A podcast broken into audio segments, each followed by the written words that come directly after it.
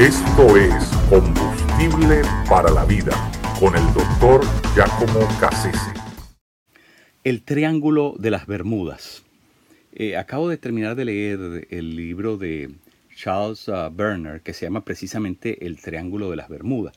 Y debo admitir que eh, me llamó la atención, me resultó bastante curioso lo que él plantea, el caso que él trata de establecer, eh, usando bueno, una serie de datos muy curiosos que definitivamente, eh, si no demuestran algo eh, estrictamente eh, científico, por lo menos mm, hacen pensar lo curioso del caso. ¿no? él insiste en que entre San Juan, Puerto Rico, la isla de las Bermudas y Miami, pasando tangencialmente por las Bahamas, se forma un triángulo geográfico, ¿verdad? invisible que, que mm, se le ha, se le ha llamado el, cementerio, el cementerio del Atlántico. Eh, esto se encuentra dentro del, Mar Caribe, pero es parte del, Océano Atlántico. Y también se le conoce como, el, Mar de los Sargazos, porque hay una, hay una mm, gran cantidad de alga marina que, sale, sale a flote en esa zona y, es bastante espesa y ah, e, es, mm, es mencionada incluso eh, por Platón cuando se refiere a la Atlántida y, por eso es que se dice que esa zona es precisamente a lo que se refería Platón, el, mar de los sargazos. Eh, y por eso mucha gente cree que la Atlántida está, eh, ¿verdad?, debajo de, algún sitio en esa zona y, la relacionan precisamente con, con, el Triángulo de las Bermudas. El caso es que Em, solamente se le puede comparar eso con algo que se llama el Mar del Diablo en Japón, donde hay un fenómeno parecido eh, que se ha tragado a muchísimos barcos, aviones, etc. Es decir, es el único otro sitio en la geografía eh, del planeta donde hay algo, digamos, correlativo, ¿no? Entonces, eh, pero definitivamente es curiosísimo. Desde el famoso Insurgent que se hundió en el 1800, se le ha ido siguiendo la pista a muchísimos otros barcos, ¿verdad?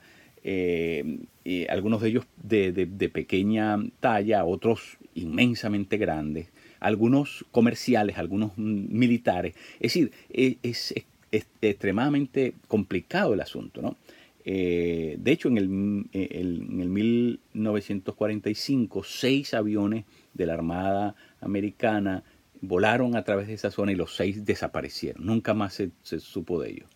Eh, el año siguiente, ese año era un año de guerra, bueno, no pusieron mucho, no le, no le prestaron mucha atención porque Estados Unidos estaba en guerra con Japón eh, en el 45 y, bueno, pero se repitió un año después. Solamente un barco, eh, perdón, un avión regresó a, la, a, la, a, la, a la base militar que quedaba en Fort Lauderdale y, así es como se supo, ¿verdad? Eh, lo que cuenta este, este piloto sobreviviente de, lo, que les pasó cuando estaban atravesando precisamente a través de esa zona. Bueno, eso se ha repetido muchísimas otras veces. Muchas avionetas, muchos aviones comerciales se han perdido precisamente al atravesar esa zona. Entonces, bueno, es obvio que ante todo esto científicos, eh, la NASA, eh, muchas, muchas, mm, eh, todo el, departamento que tiene que ver con meteorología en los Estados Unidos, todos comienzan a movilizarse para buscar explicaciones. Mm, las explicaciones van de lo más extravagante, lo más sofisticada, hasta, hasta las cosas más, mm, ¿verdad?, inverosímiles, ¿no? Pero, por ejemplo, algunas de esas, de esas explicaciones, unos hablan de lo que se llama la vorágine marina, que es un fenómeno eh, al igual que lo que se llama el remolino de, Noruega, que también es otro fenómeno que se da en otros mares del mundo y, que, bueno, muchos dicen que a lo mejor se replica en, esa, en esa, zona. Otros, por ejemplo, eh, se atreven a hablar de, que ahí es una zona telúrica eh, marina, es decir, que hay terremotos al interior de, esa zona y que precisamente eso lo, la hace que, que sea un sitio Em, con esas características. Otros hablan de volcanes marinos que están, que probablemente es una zona volcánica en, el interior del, mar. Otros hablan de que es una zona que, eh. Por su geografía, eh, se, se, presta para que se armen de forma, digamos, súbita eh, sifones o, lo que se llaman tsunamis, esas grandes olas que, que, bueno, crean, crean, gran caos y, devastación. Otros eh, se inclinan a pensar que, que se trate más bien de, de, lo que serían rayos, los, los rayos que, emanan de la Atlántida, es decir, si la Atlántida está abajo, eh, se maneja la teoría de que hay unos rayos, hay, unos, hay unas eh, fuerzas magnéticas que surgen de allí. Y, bueno, también se maneja la cuestión de que el campo magnético y gravitacional de la Tierra esté vinculado precisamente a esa zona. Y, entonces esa podría ser otra, otra de las explicaciones que hay, hay una fuerza magnética que influye precisamente en ese lugar y, por eso es que los aviones no pierden conexión con las torres de control y, sus aparatos, sus instrumentales no les funcionan por, por, un largo periodo de tiempo, igual que a los barcos. Otra explicación es que sea un sitio de monstruos marinos, ¿no? donde de, eh, eso basado en, no solamente en, la famosa hidra de la mitología griega, pero también lo que se llama la serpiente de Closter, y, bueno, también el leviatán que está mencionado en la Biblia, ¿no? Es decir, e, e, eso es otra explicación que se ha dado, que haya, sea una zona de grandes monstruos marinos, eh, hasta ahora no reconocidos. Eh, y bueno, lo más insólito se le atribuyen a, ovnis, ¿no? Decir, hay, hay, gente que llega a ese punto de decir, bueno, no, eso es una, eso es una, es una autopista de ovnis y cuando los ovnis ven que se les atraviesa a alguien en esa zona, que donde está precisamente eh, la, la, intersección, eh, bueno, atacan indiscriminadamente. Y entonces por eso se puede explicar todo eso. Bueno, es interesante. En cualquiera de los casos es muy curioso, es interesante porque no es uno, son muchísimos barcos, son muchísimos ah, aviones que se han perdido. y, definitivamente, bueno, no deja de sorprender los datos ¿no? que, se, que se pueden recoger y la cantidad de barcos que están hundidos en esa zona. De hecho, se piensa que muchos de los famosos galeones españoles que venían de la América eh, cargados, repletos de oro y de plata, eh, eh, están allí, están enterrados precisamente en, esa zona. Y, que es muy difícil dar con ellos porque estas algas estas algas mm, previenen el, que se le pueda precisar fácilmente, rastrear fácilmente. Bueno, e, e, es interesante.